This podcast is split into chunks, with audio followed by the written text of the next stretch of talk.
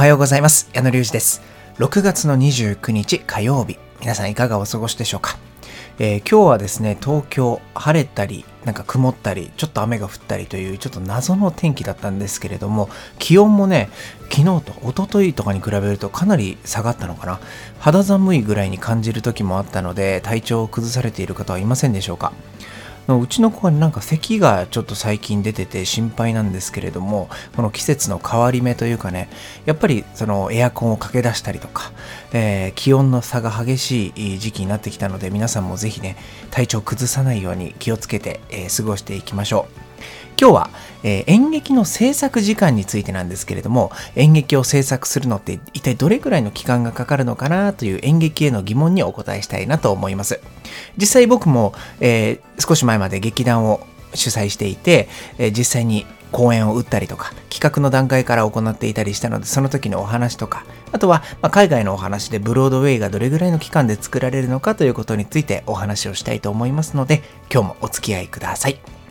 矢野隆二の演劇ミュージカルチャンネル。この配信は演劇メディアオーディエンスのスポンサーでお送りいたします。ということで、まあ、皆さんは大体演劇ってどのぐらいの期間でできるのかなというような予想はありますでしょうか、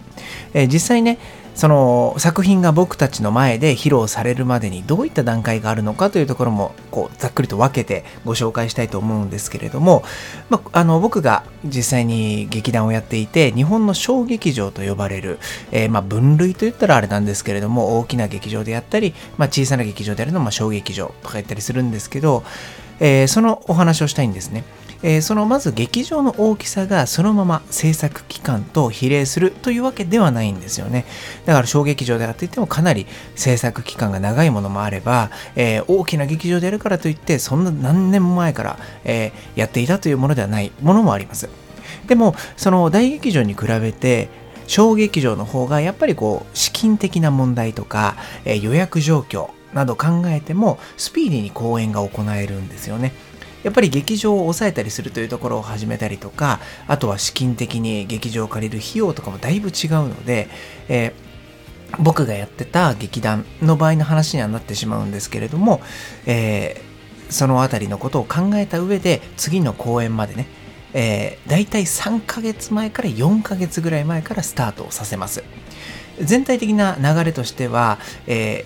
次のような感じなんですけれどもまず1つ目どういう作品にするかというところを考えますね。はい。当然なんですけれども、こういった内容をお客さんに届けたいとか、僕たちの言いたいことはこういうことだよねっていうのを、脚本家とか演出家の話を交えながら一緒に決めていくということをしました。まあ、もちろん僕たちの場合は一緒にチームとしてやってたので、えー、そのみんなで意見を出し合ったりというところもあったんですけれども、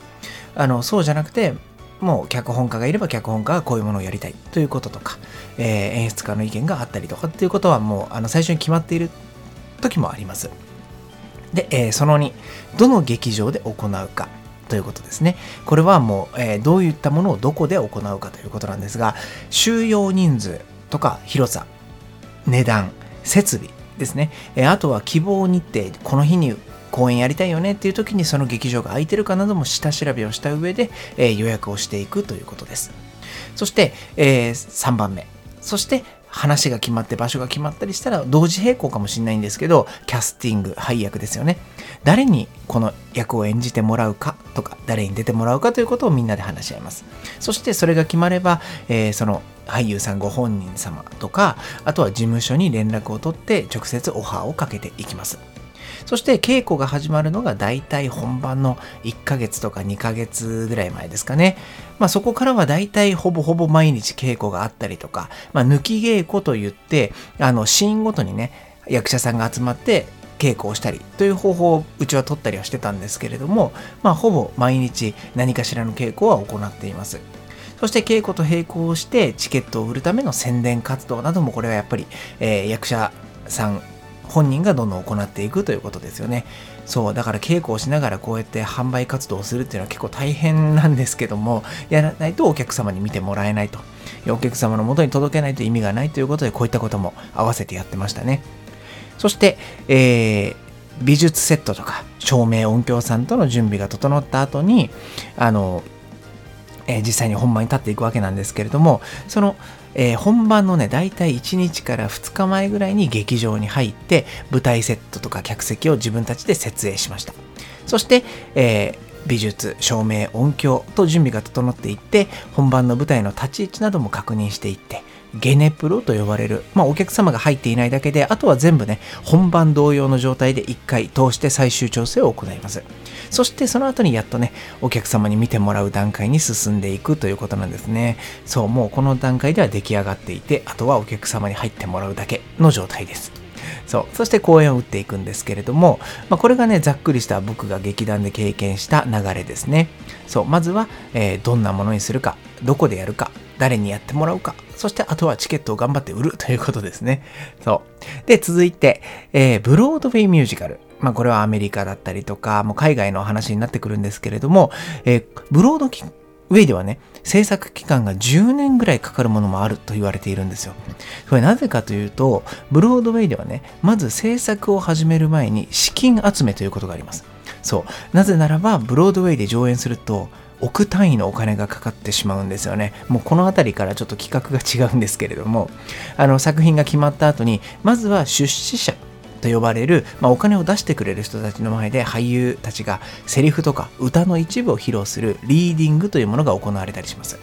そして、えー、出資が決まると、えー、そのお金が集まったよということになると、シカゴとか地方都市でトライアウトと呼ばれるテスト公演が行われるんですね。そう、このトライアウトっていうのは、えー、地方何箇所か回って、そこで、えー、自分たちの公演を打って、この公演行けるぞと確信を得てからようやくブロードウェイに持ってくるというような流れなんですよね。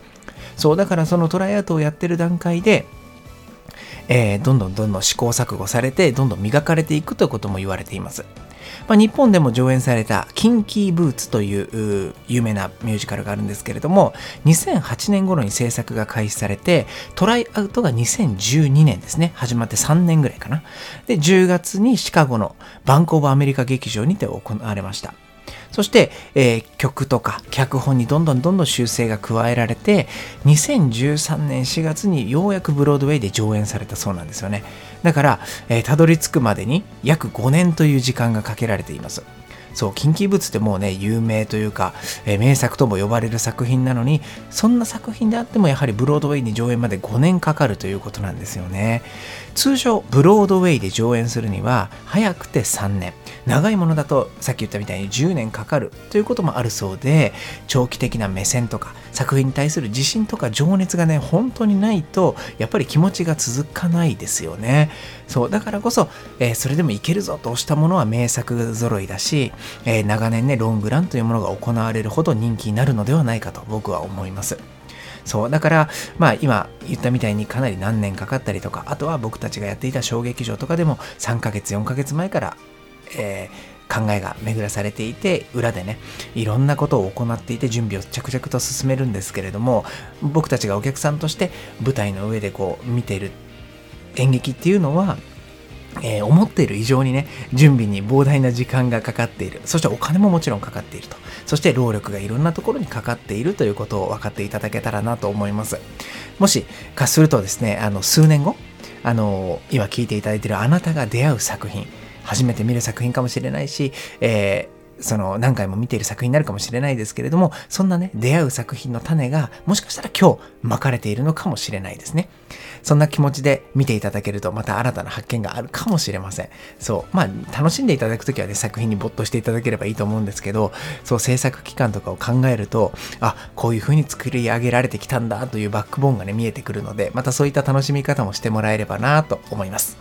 今日は、えー、舞台の制作期間についてお話をいたしました。また、この番組では、あの、皆さんにね、こういった演劇の疑問とか、募集しておりますので、どんなことでも結構です。いろんな質問を送っていただければなと思います。ではまた次回の配信でお会いしましょう。お相手は矢野隆二でした。それではまた。